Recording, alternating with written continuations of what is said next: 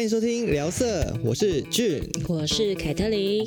本节目会邀请来宾以聊天的方式带领大家探索未知的成人领域。今天我们来聊性教育，不是性爱教育。首先就是为什么会聊这个话题？嗯，就是说在这个网络很普及的时代，现在很多孩子他们就早就是暴露在很多性观念或是性相关的媒介当中。现在手机很发达，对不对？对。嗯，他只要在手机上搜寻十八禁。或是 A 片，或是性爱，他就可以找到噼里啪啦一大堆的相关知识。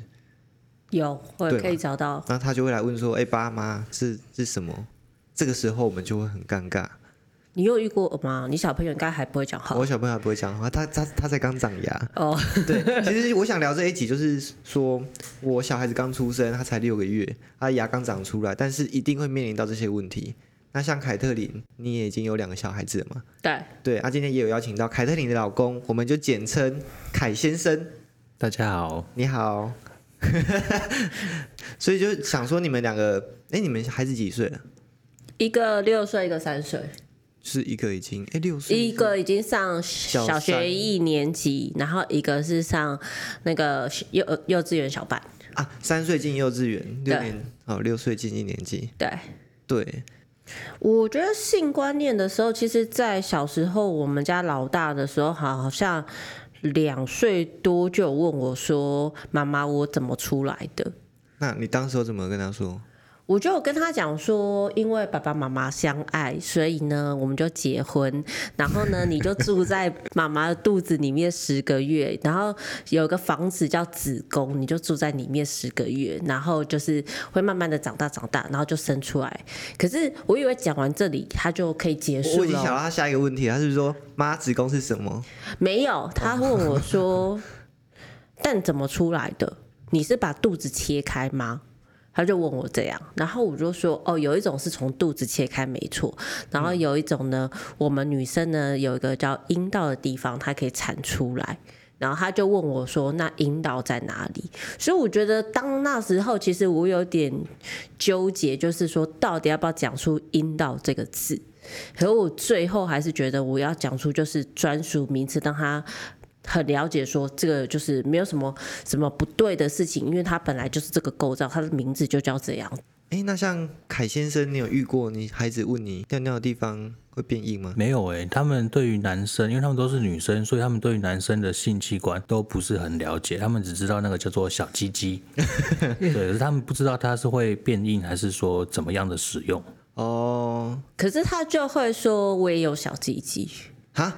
对我们家妹妹吗？对妹妹就说：“哈哈，我也有小鸡鸡，我也要来洗小鸡鸡。”我就会跟她说：“你没有小鸡鸡，你不要乱讲小鸡鸡这个字。”对对，所以我觉得有爸爸在的时候，就是可能这个东西还是要跟他讲说男女构造有不同。嗯，对。其实这个在国小。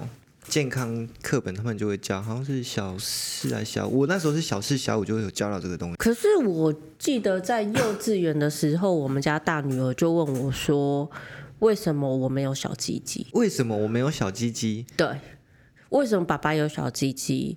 然后为什么我没有小鸡鸡？所以他这个时候已经想要知道男女的差异是什么东西了。对，然后他也知道自己是个女生，因为他们 他们在家看到大人，如比如说洗澡的时候看到大人裸体，他们会就疑问，就是为什么男生女生的构造是不一样的？嗯，对他们就说，哎，为什么爸爸有鸡鸡啊，我们都没有这样。对、哦，这时候就要跟他解释说，男生才会有的。这时候就告诉我们说，请不要裸体出现在小孩面前。一定会遇到跟小孩洗澡什么的。对啊，就是像有些卡通里面会，比如说蜡笔小新说什么长毛象啊，就是有时候跟他们开开玩笑说这是爸爸的长毛象啊。我小时候就是被这个唬到，然后我一直很很期待自己变成长毛象。哦，这这 这是我真的。真的有遇到的，那时候不是我爸跟我讲，是我阿伯跟我讲，然后我就一直很觉得哇，长毛象好帅，然后跟我说我国中也开始会 会变成长毛象，我就哇天哪，我好期待国中，然后后来我大概国二才开始慢慢的长毛，那时候很痒，然后就哇天哪，原来是就长毛象，但是跟现实中有点落差，嗯，因为他们现在还比较难想象说就是长大以后会变成什么样子。嗯，对。哎，那像你们妹妹，他们有对于自己的性器官有一些特殊反应吗？他会说。就是基本上，我觉得小朋友通常因为他们也会有女性的困扰，就是因为他们可能有时候急着去玩，所以擦不干净或尿尿不干净，他们会经常的去抓，然后就因为痒嘛，所以就会经常去抓。然后再就是他们，呃，他们对于就是私密处不能给别人看，或者是说内裤被不能被别人看到这个东西，他们的认知还没有那么的。明白，嗯嗯嗯，所以他们有时候都会在公众场合就会很不自很自然的，就是会去抓，就是尿尿的地方，或者是做太大咧咧，然后就是内裤就会被人家看到这样子。哦，对，六六岁的还会，还是有些许有时候会，嗯，对，虽然幼儿园的学校的老师他们会告诉女生小女生说，如果你穿裙子的话，脚不要张太开。就是从幼儿园学校老师就会给他们这个观念的，嗯，可是他们其实还没有这个很自然的习惯，所以可能要再大一点，他们对于性别认同有比较清楚的了解以后，他们才会知道有这个不能给人家看的这种观念。因为我有曾经听过，就是我们小孩的幼稚园老师有讲到说，有时候男生也不知道。就是小鸡鸡什么，可是他觉得玩他，他可以很开心，很兴奋。他有他说的兴奋是那个吗？他对，他就是有爽，他就是有爽，嗯，所以他就会不自觉的一直玩他，一直玩他，一直玩他，因为他觉得这样子让他很舒服，很开心。幼稚园哦，对，幼稚园，幼稚园怎么办呢？嗯，我记得好像中班的时候吧，我有听过，就是他们好像类似午休的时候，然后就叫他不要玩，不要玩，然后他就可能他也不自觉的，就是会一直玩。然后像我觉得，就是我们同学的，呃，我女儿的同学，就男生，他们有时候也会不自觉的一直会去玩鸡鸡的感觉。然后我不知道，就是下意识还是什么样的一个状况，就是他会会蛮明显的会去稍微抓一下抓一下。然后因为我们就是一群妈妈嘛，然后我们就我就会问他说：“哎，你是不是想尿尿啊？你是不是在憋尿啊？那你赶快去，或者怎么样怎么样。”然后他妈妈解释说：“不是，他就是有时候会不自觉的去去抓一下。”会不会是他已经知道这个叫什么？男生有那么早吗？那么早就有射精的感觉？我也不知道哎、欸，记得好像要到国小吧，自己有意识的要去摸，然后觉得很舒服这样。嗯嗯嗯，应该要到国小。对，所以我觉得幼稚园还蛮……哎、欸，那女生有吗？有女生？女生？你说女生摸吗？女生摸通常说是因为痒哦，不太会是因为自慰这样子摸。哦，对。所以其实男生会比较容易会，女生是真的是因为他阴道痒，然后所以就是尿尿尿的不干净，或者是擦不干净，嗯嗯等等之类的，对。哦，会不会男生也是因为痒，因为他还包住？然后也是尿了没有擦，也有可能啊，也有可能，因为其实说实在，就是幼稚园那么多小朋友，你很难就是一一的，就是去去把它擦干净，或者是有时候他们就跑了就走了，所以也确实是有可能这样的状况发生。如果说你们女儿在学校，我们以小一的那个来讲，她对于同性还有异性的朋友接触，你们会有给她什么样的建议吗？我们有跟她讲说，穿衣服的地方，女就是男女生穿衣服的地方，你都不能去碰触。哦，这样很简洁明了。对，就是你有别人有穿衣服的地方，你都不能去碰，不管是小朋友、大人，或者是你熟悉的人，嗯，就是即便是熟悉的叔叔，可能你都要问过妈妈或爸爸之后，才能让他去碰触。我觉得这样很棒哎！我天哪，我没想到这个方法。对，对，衣服穿住的地方就不能碰。对。哦、好棒哦！这你们自己想到的吗？没有，这是巧虎教的。可爱小舞蹈。对对对，就是很简单明了啊。真的很简单明了哎。对啊。哦。然后，但是我们有跟大的说，就是每尿尿的地方就是不能让人家去碰。嗯。然后我们也跟他讲说，你只能给谁碰，就是可能妈妈。哦。可是就是 洗，因为我们会帮他洗澡啊等等之类，所以就很明确的有跟他讲这一点。哦，对，哎、欸，那像洗澡的时候，其实洗澡也蛮重要的。我我小时候，我妈常跟我说要洗干净。对。可是我一直到国小五六年级我才知道，哦，原来洗干净是要翻开洗干净。那像你们现在有在跟你们女儿讲说洗正确的洗要怎么洗吗？基本上我们会帮，我们会跟她，就是我会先看他洗，可是私密处的地方就是冲的时候，我会再帮他冲一次。嗯，就是让他还是自己洗，但是会再加强私密处的地方，然后来帮他做清洁这样子。哦，所以现在都是凯特琳跟帮女儿洗澡比较多。因为基本上以前他爸爸会跟他一起洗，就是他们两个会坦诚相见。但是好像到几岁？到三岁吧，大概到三三四岁上幼稚园就上幼稚园，我们就说不行一起洗了，因为就是爸爸可以穿着衣服帮他洗，但不能就是爸爸也裸体跟他一起洗。哦，是因为他会问小鸡鸡是什么吗？还是就是觉得男女还是要有别了。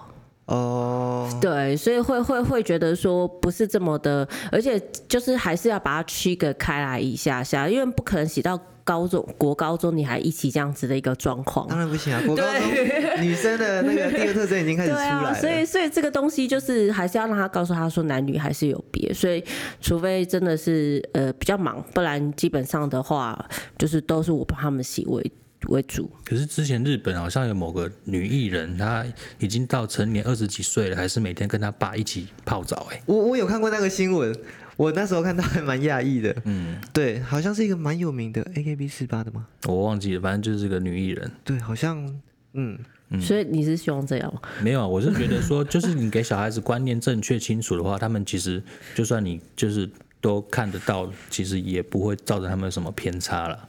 可是他们这样子会不会觉得说，那我跟就是伦理道德上面来讲的话，确实还是不是很得意啊？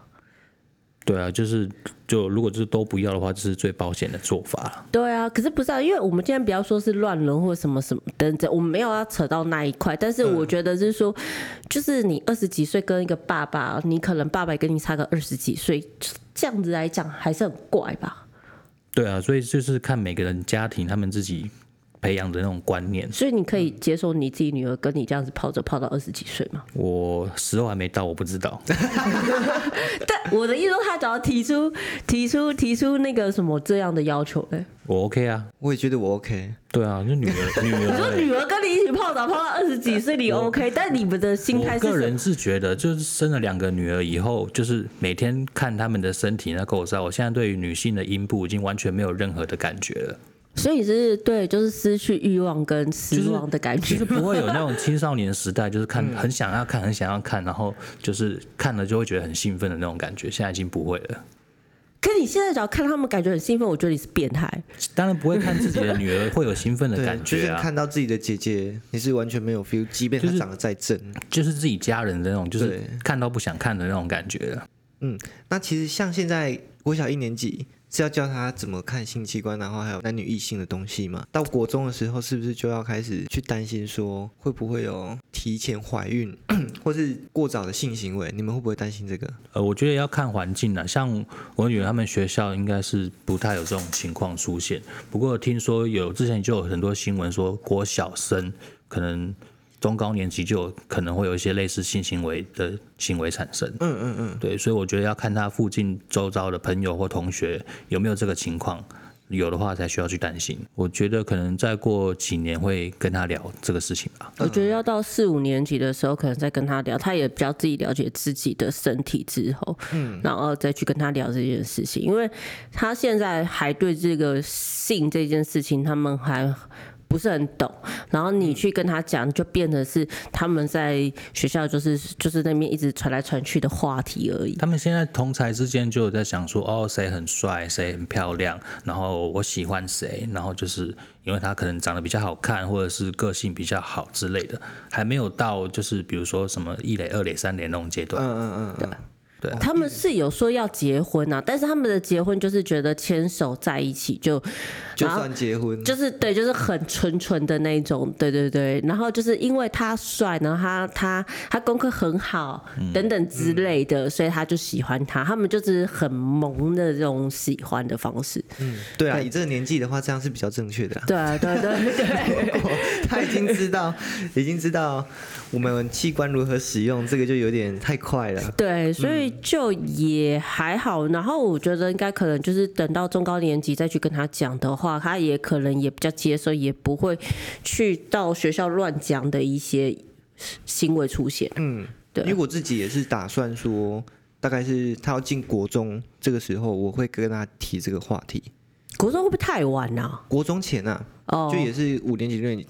当当然会跟你们的想法一样，就是看他们有没有同学之间有没有这个话题。我觉得应该是上国中以前吧，就是五六年级的时候讲。因为我记得我国中的时候，那时候好像国二有个转学女生，她一来到班上，然后就成为风云人物，因为她自己到处跟人家说她有跟男生那个那个。哦，嗯。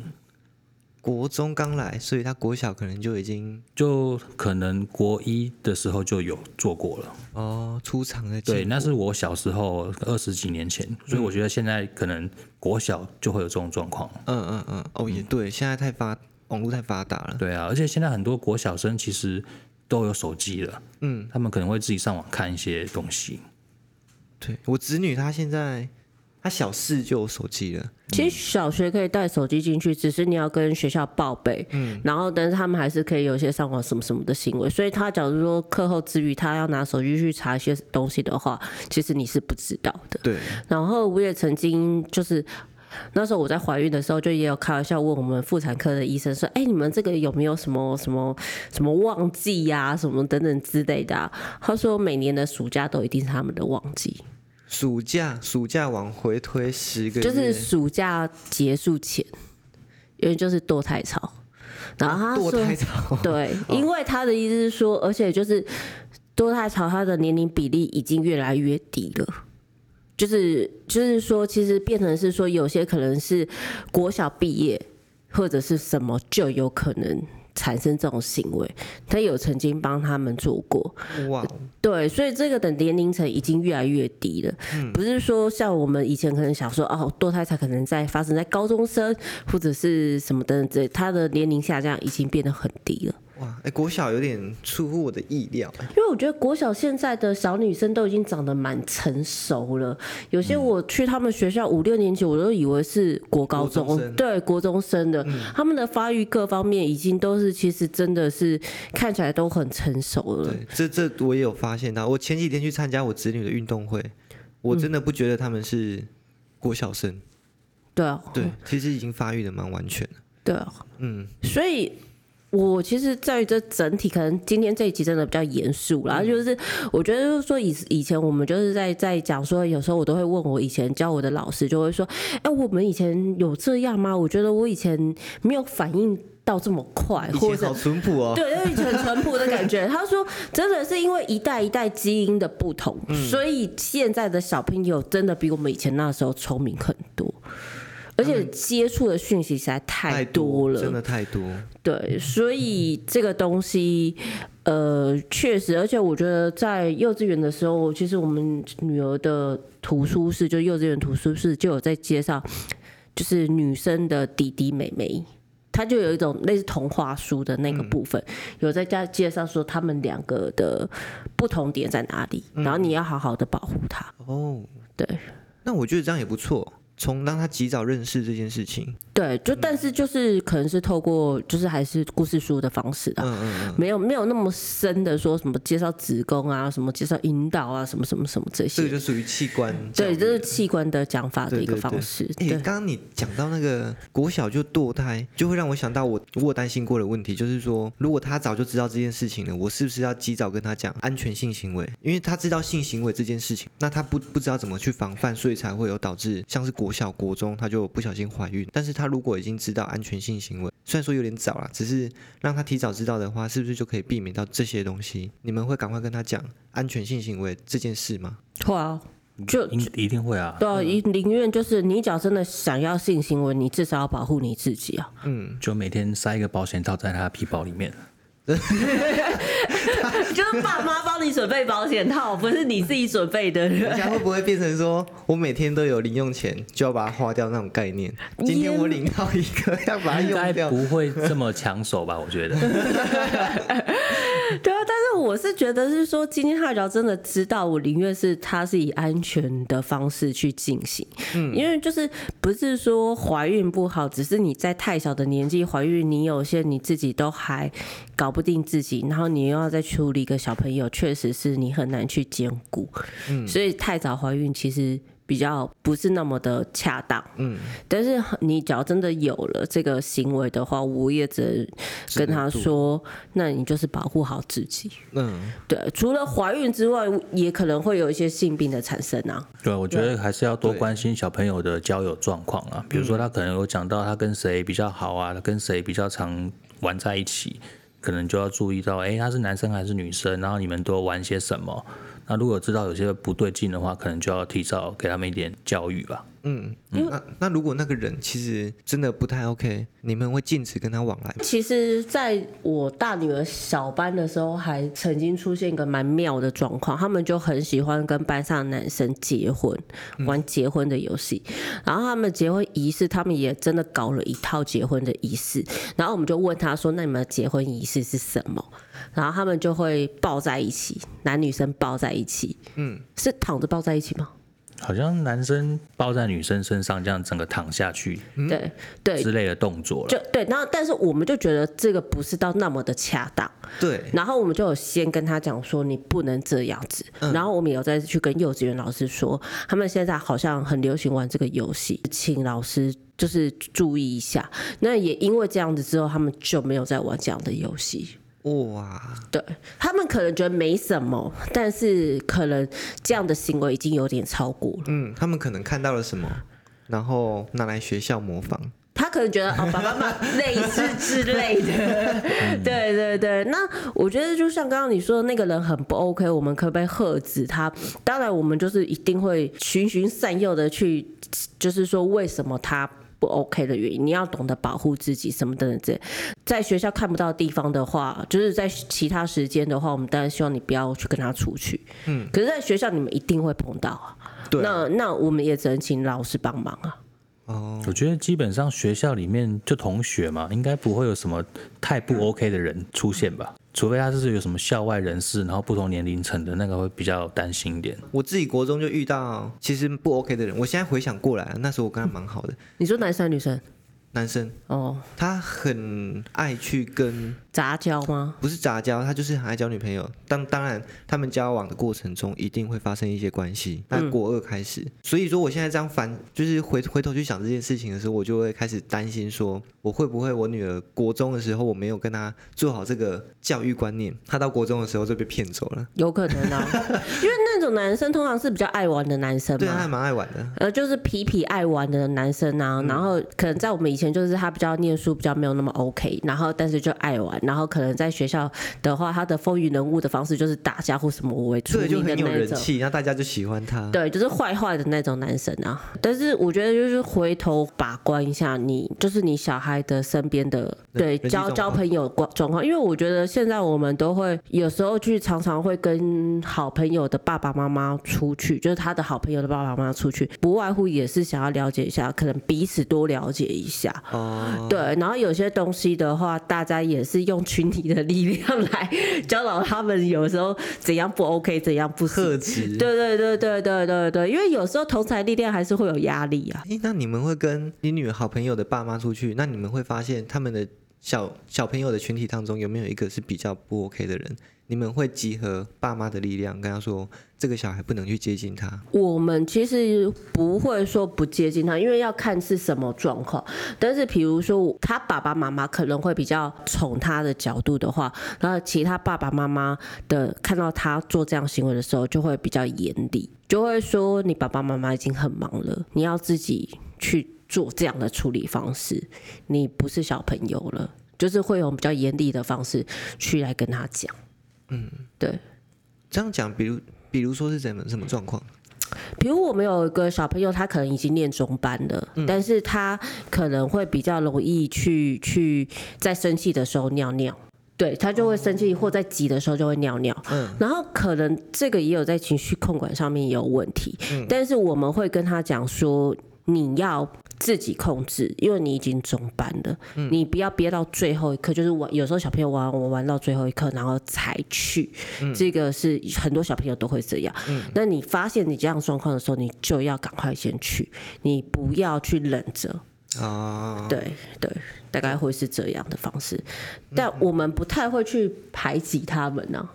对啊，因为基本上好朋友大家玩在一群，就是都还蛮熟的嘛，所以不太会去排挤我们这个小群体里面的人。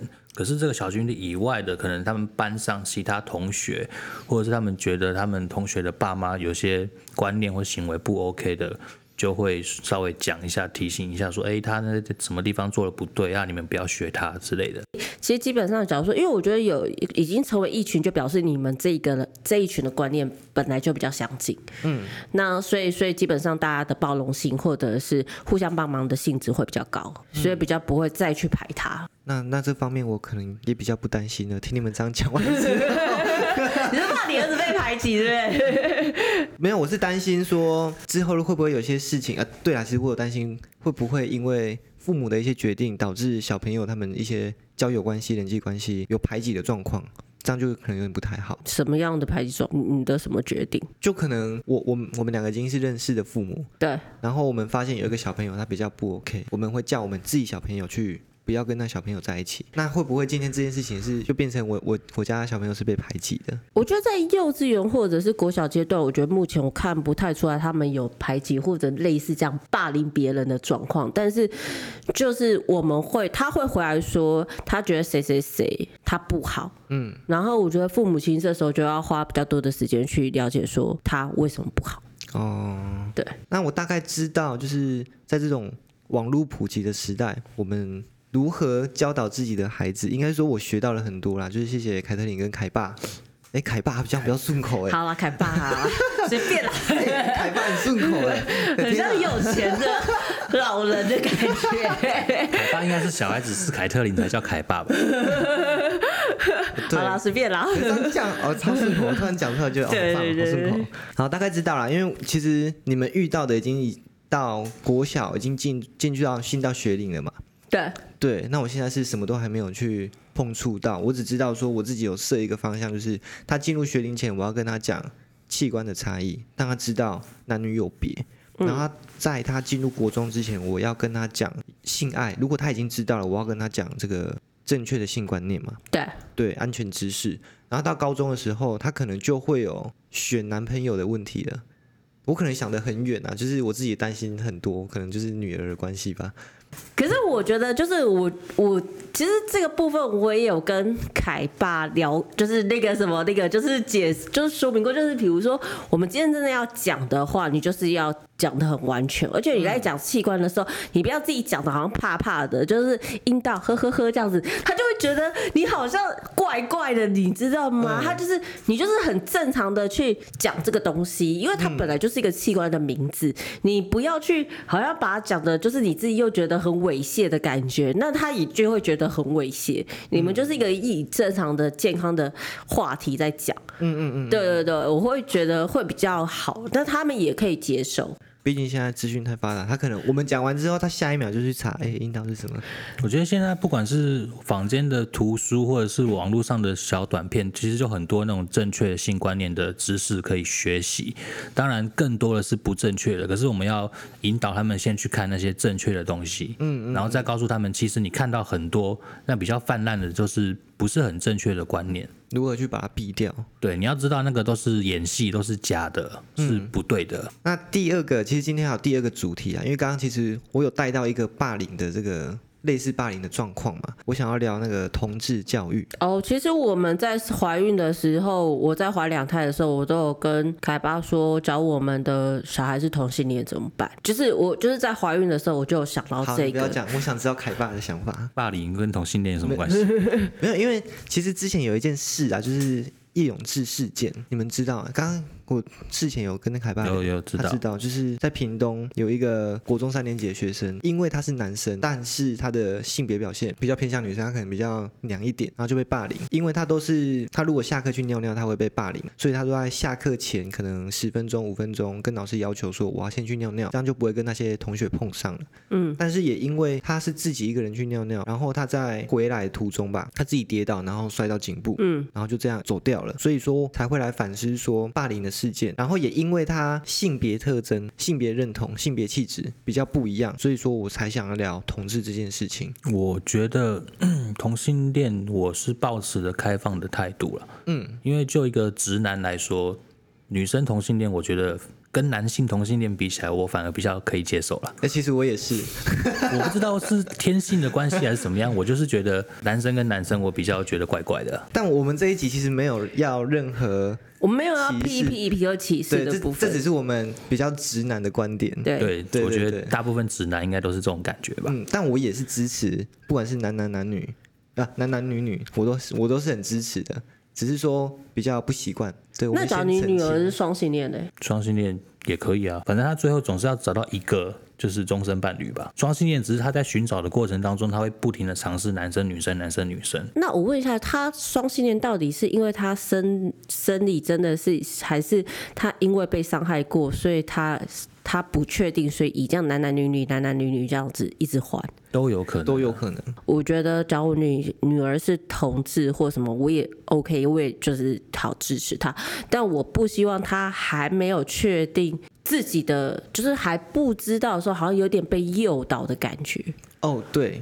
然后我觉得好像现在会变成比较多是诱导的感觉，他还没有没有认清自己，还没有了解自己，然后最后被诱导的一个感觉。嗯。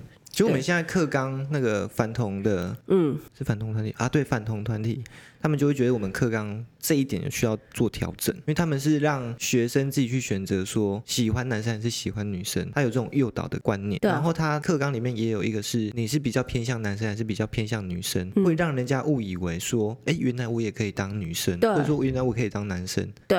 对这个部分，我们台湾教育课纲可能需要做更动的部分。我我觉得就是，假如他今天他的性倾向，或者是他本来灵魂里面就住着一个，他本来是男生，可他就住着一个女生的话，他没有办法改变他外在的条件，嗯、但他他就是有这样，我可以接受。但我不希望是说他还没有很认清自我自己的时候，变成他觉得这好像无所谓。这个就是我比较不能接受的。我觉得那个课纲的意思。应该就是说，在小朋友还没有确定自己的性向之前，给你全部的选项，让你自己去思考，说，诶，我自己到底是哪一个？他其实也没有特地要归类，说，诶，你你是女生，你就应该要是女生；你是男生，你就不可以当女生。嗯，给他们这种限制，让他们自由去自己去思考，自己去发挥，是给他们另外一种刺激啦。可是可能我比较八股吧，我觉得。女生可能在我比较传统的观念上，我觉得就是她还是一男一女制的一个方式，不能说正常，是普遍的一个形态。但是，假如说，哎，你真的发觉你这个普遍形态不能套用在你身上的话，这也不是错，因为就是可能大家喜喜好不一样。但是不是在这个普遍形态上面，你都还没有完全教导好他们的时候，你就开放了那么多多选题，他要怎么去确认自己？其实这部。我自己也是，我觉得这个课纲是好的，但是可能可以再做个调整。不应该，因为其实这个生理性别、性别气质、性别认同，这个是我们台湾自创的啦。应该是说要把这个选项拿掉，我们只需要去介绍说同志是什么，然后同志歧视是什么，然后同志的活动是什么，应该是让他知道有同志这件事情。对。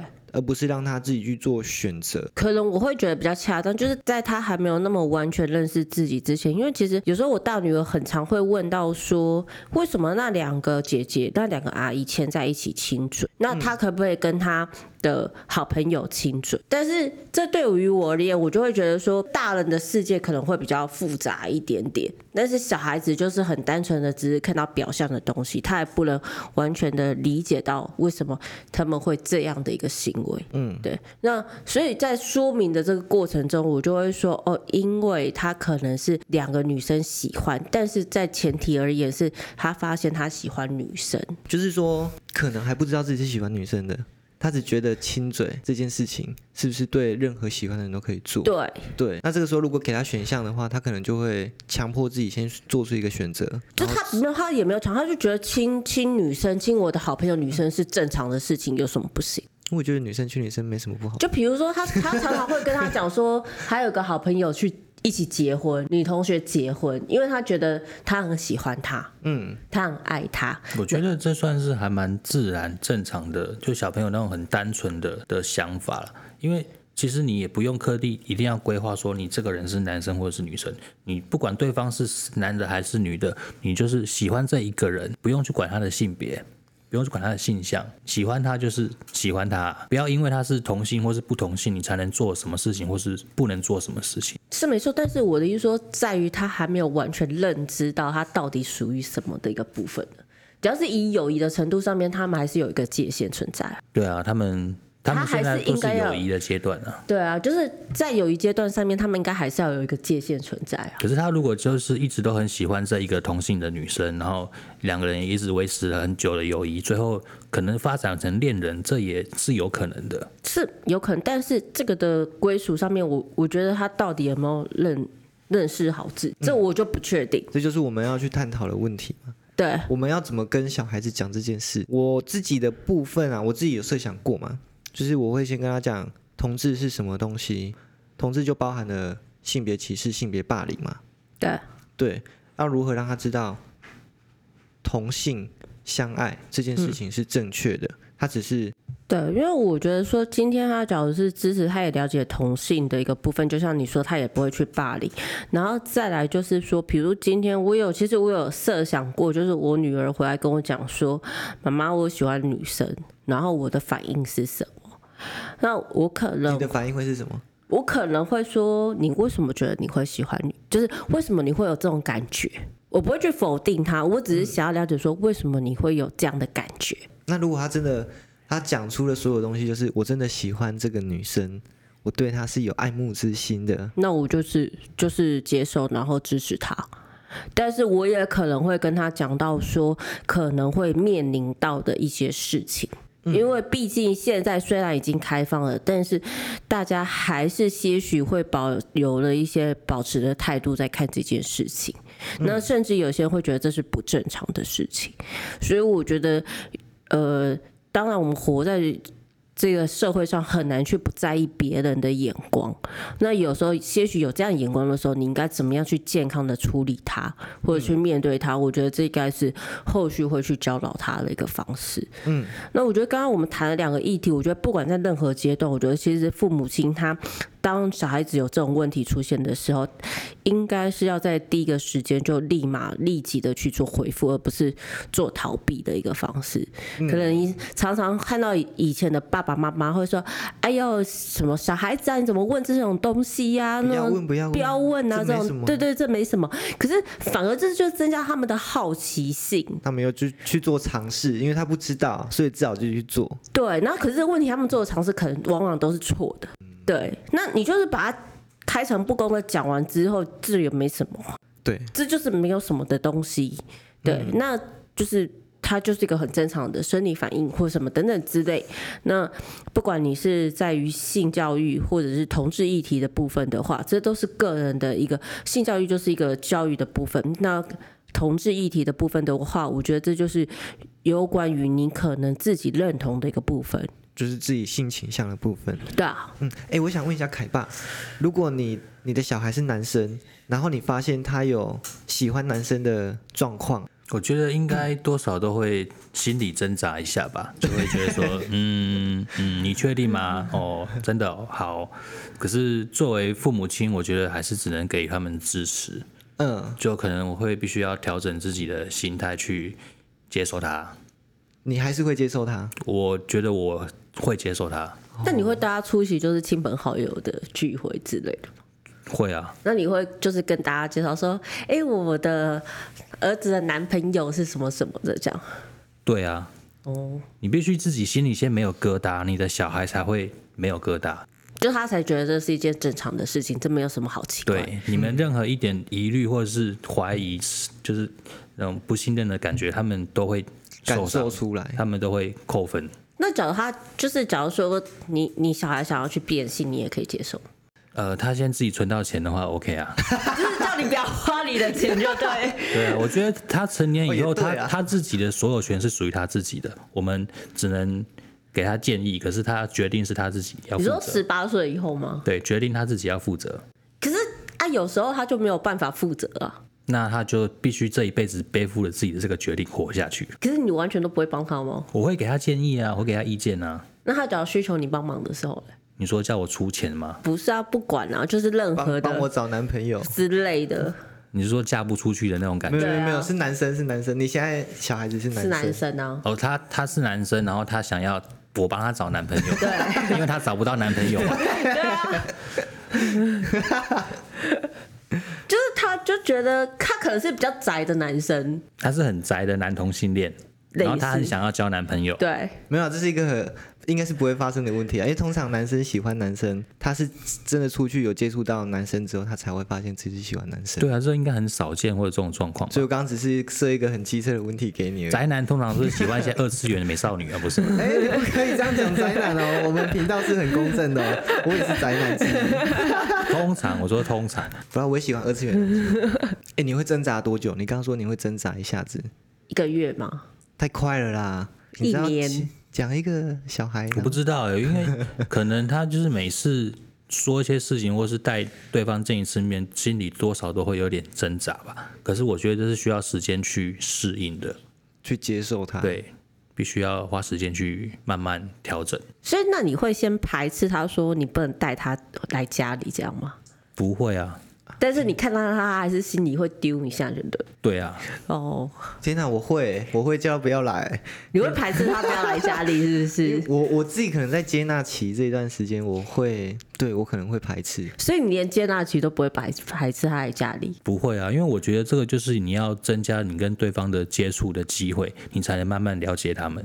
可是他只要换的频率很高嘞。你说他一直换男朋友？对啊，我觉得这就跟换女朋友一样啊，就你要了解说你到底发生了什么事情，不是这跟男生女生没有关系，可能是个性问题。对，这是他自己太花心的问题，有可能。哇，天哪，凯爸你好理性哦，他超理性的啊。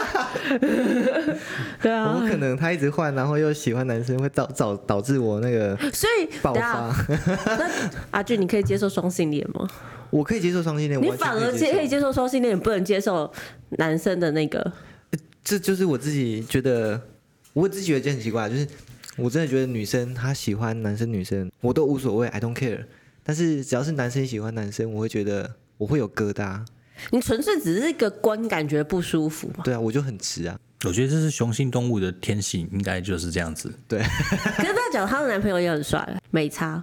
有差啊，我就是还是会争，因为。我就他真的很帅，他是极品的，你就不会他你的接纳期会缩短，真的吗？他很帅，关我屁事！我又 他很帅，他还是男的啊？对啊，他下面还是有一根啊。带出去有风啊！没有重点是对，如果我遇到，我要先跟他讲，你走出去可能会遭受一些异样的眼光。对啊，但他不会有风啊。可能在我们台湾这个风情还没有，这个文化还没有建立起来的时候，他走路要有风还是有难度啦。所以应该先教导他，如果他真的做了这个选择。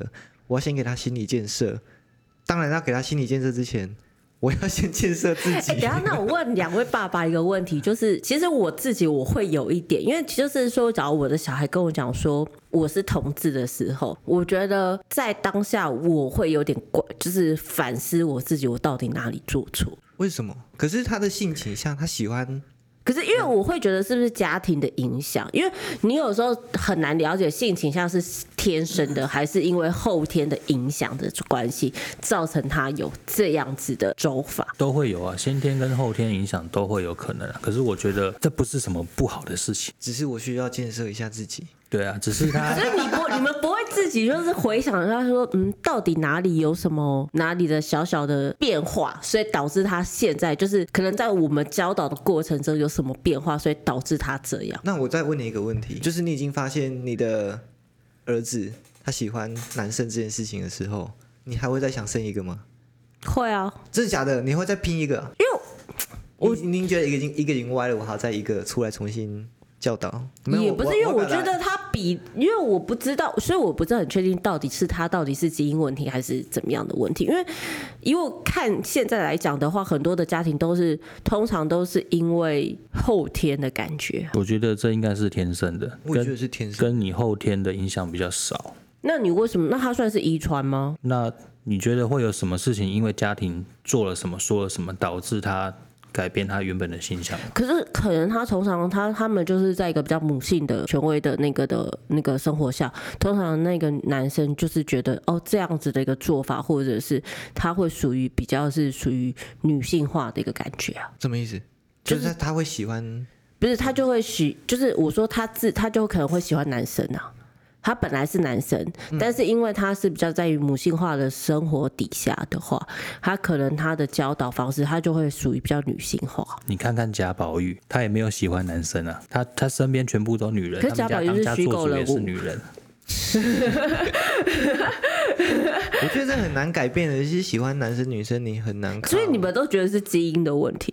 不是基因，这跟基因没有关系。我觉得是就是天生下来他的灵魂。哦，对，我觉得这解释很棒。对，他的他的 他的想法，他的思想。你们这很虚构，那我比较把它数字化，我科学化一点了。是你也没办法很科学去把它带出来。有可能你很科学，就是说他一开始他的雌性激素比较高，这就很科学了。就是他小时候他在肚子里面的时候，他雌性激素很高。对啊，那为什么他就变成女生了嘛？没有，这可能就是对于就像你讲，可能就是基因的问题。对啊，然后他到他到可能小时候三岁四岁，或是说他第二次这样出来之前，他的荷尔蒙激素的关系导致他的性向改变。所以那你们觉得那就好？那我同样有一个问题反问你：你会再生第二个吗？我不会啊，所以我不会去反思说，因为太累了，单纯是单。你不是你是害怕你生的第二个也是同性恋吗？对，我觉得这是未来社会的风气了，嗯，都会比较朝向开放、多元、包容的。方向去走，可我们要真包容，不是假包容啊，所以要建设。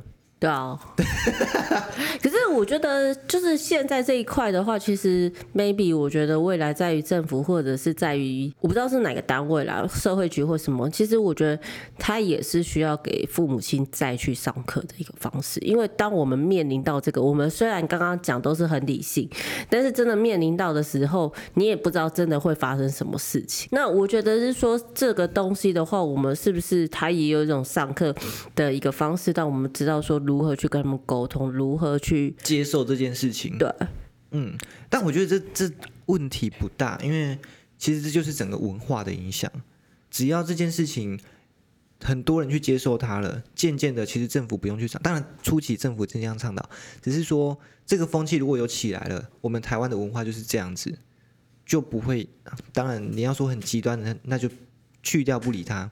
对，我们就可以整个去很包容。啊，这一集的节目其实真的比较严肃啦，因为我自己想要做这一集的原因，就是因为我刚当爸爸也才六个月，所以我想要跟凯特你聊聊，还有跟凯爸聊聊，说他们对于小孩子的教育方式，就是性教育的方式，还有他们对于同志这一块。那今天聊了这么多，其实我也接收到了很多讯息，我觉得我也学到了很多，还有我跟凯爸的观念其实是一样的，就是。我们都很接受女生喜欢女生，但是男生跟男生喜欢，我们需要时间去接受。当然，这个并不代表全台湾的立场，只是我们两个人的立场。但是我们都很愿意去接纳这件事情，就是我们会去改变。嗯，然后最重要这一集要性教育不是性爱的教育，不会因为我们讲了，我们提倡很多性教育，就让人喜欢去做性爱这件事情。还有同志教育。也不会变让人变成同志，他只是让更多人知道这个观念。这一集真的蛮严肃的啊，不过我想这一集这一边就跟大家做个结尾。那谢谢大家，谢谢，拜拜，拜拜。我们开放征求问答，如果听众你们对于什么内容觉得很有兴趣，希望我们录制的，都在下面留言，或者是说希望我们访问什么来宾，也可以到我们的粉丝团告诉我们。我们粉丝团名称只要到 FB 搜寻聊色，谢谢。